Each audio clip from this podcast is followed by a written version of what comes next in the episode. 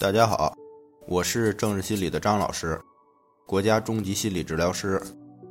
对于强迫性穷思竭虑，在于我们要求绝对的掌控，但对于这种焦虑是在未来的，所以这是没办法的。再有就是能力不足以掌控，所以就是现在这两点里，穷思竭虑很痛苦。事实上，我们不是需要解决问题，而是认清问题。是什么让我们痛苦？是问题还是我们的执着呢？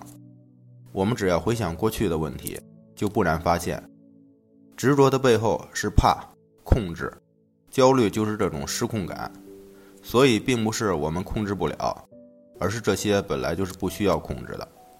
这样就会化解冲突，情绪慢慢就会好起来。很多复杂的问题是简单的，很多简单的问题是复杂的。强迫症。社交恐惧、焦虑、抑郁、失眠等等，都是这样的问题。